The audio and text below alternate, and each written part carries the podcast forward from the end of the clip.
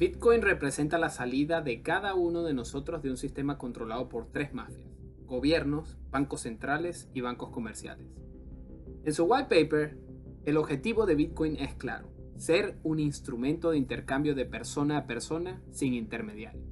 El sistema financiero actual se sostiene de los intermediarios, como los bancos comerciales, instituciones financieras, casas de cambio y envíos de remesas y las aplicaciones para cobros de transacciones online. Todas estas instituciones han puesto sus manos en la mitad de cada transacción para quedarse con una tajada de la operación, por el simple hecho de validar la transacción. Pero estas instituciones tienen mucho más poder que solo eso. Los bancos y las instituciones financieras tradicionales han servido como agente discriminatorio de todo el sistema gracias a su rol de vigilantes del gobierno. Vamos con los datos. Aunque los números difieren entre varias organizaciones, el Banco Mundial asegura que 1.7 billones de personas en el mundo aún permanecen sin cuenta bancaria. ¿Por qué? La razón principal es que los bancos son instituciones que discriminan en base a estatus legal, país de nacimiento y condición financiera. Si la población mundial es de 7.6 billones de personas, casi 25% de esta no tiene cuenta bancaria. La comunidad de Bitcoin confía en que todos deberíamos tener acceso a productos financieros y Bitcoin llegó para hacerlo posible desde tu teléfono sin intermediarios.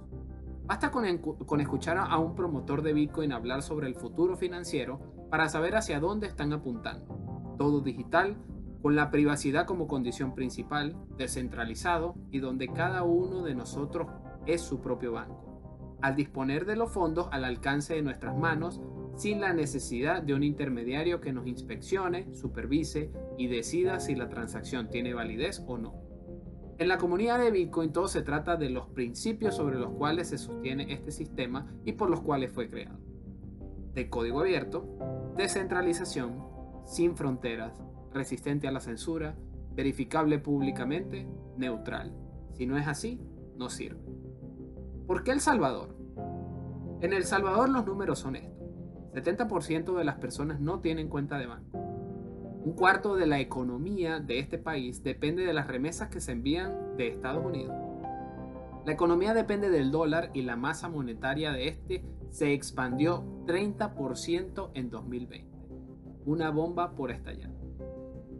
En El Salvador, uno de los países más peligrosos de la región, la gente tiene que viajar por horas en bus para llegar a un Western Union a cobrar la remesa en efectivo y pagando comisiones grotescas.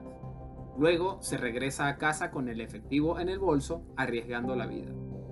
Para quienes no lo saben, las comisiones de estas casas de cambio rondan el 10%, es decir, que los salvadoreños siempre tienen que considerar que el dinero que reciben viene con una deducción del 10%.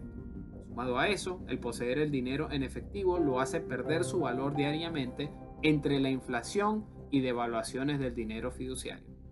Pero hay algo. En El Salvador la gente tiene celular. ¿Y qué puedes hacer desde un celular? Hoy día casi todo. La comunidad estadounidense de Bitcoin. Por eso la comunidad de Bitcoin y Jack Mallers vieron una super oportunidad de probar Bitcoin en la comunidad que lo necesita y que les cambiaría la vida.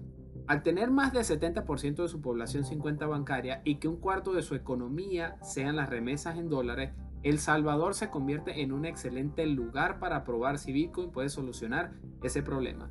Jack Mallers vio esa oportunidad y no la perdió. Según informó en vivo en la conferencia 2021 de Bitcoin en Miami, Jack lleva meses trabajando en El Salvador gestionando cómo se haría todo logró tener la atención y disposición del actual presidente de El Salvador, Nayib Bukele, y se ha lanzado a la tarea de hacerlo realidad. Nayib Bukele no perdió el tiempo y pasó una propuesta de ley a la Asamblea, la cual fue aprobada inmediatamente. Ahora se habla de que minarán Bitcoin utilizando energía 100% limpia de los volcanes y ofrecen hasta la ciudadanía a inversores de criptomonedas que quieran vivir en El Salvador. Oficialmente, El Salvador se convierte en el primer país en hacer de Bitcoin la moneda de curso legal, incentivar la inversión en su país de la tecnología blockchain y todo gracias al trabajo de la comunidad estadounidense de Bitcoin y la voluntad política del presidente Nayib Bukele y su gabinete. Consideraciones personales. Nayib Bukele no es un líder político al que yo respalde ni con el que comparta principios. Celebro la acción, pero me reservo el derecho de no celebrar a la persona. Hay muchas cosas por las cuales tengo esta posición y las explico en un audio de dos minutos en Twitter que pueden ver al final de este artículo.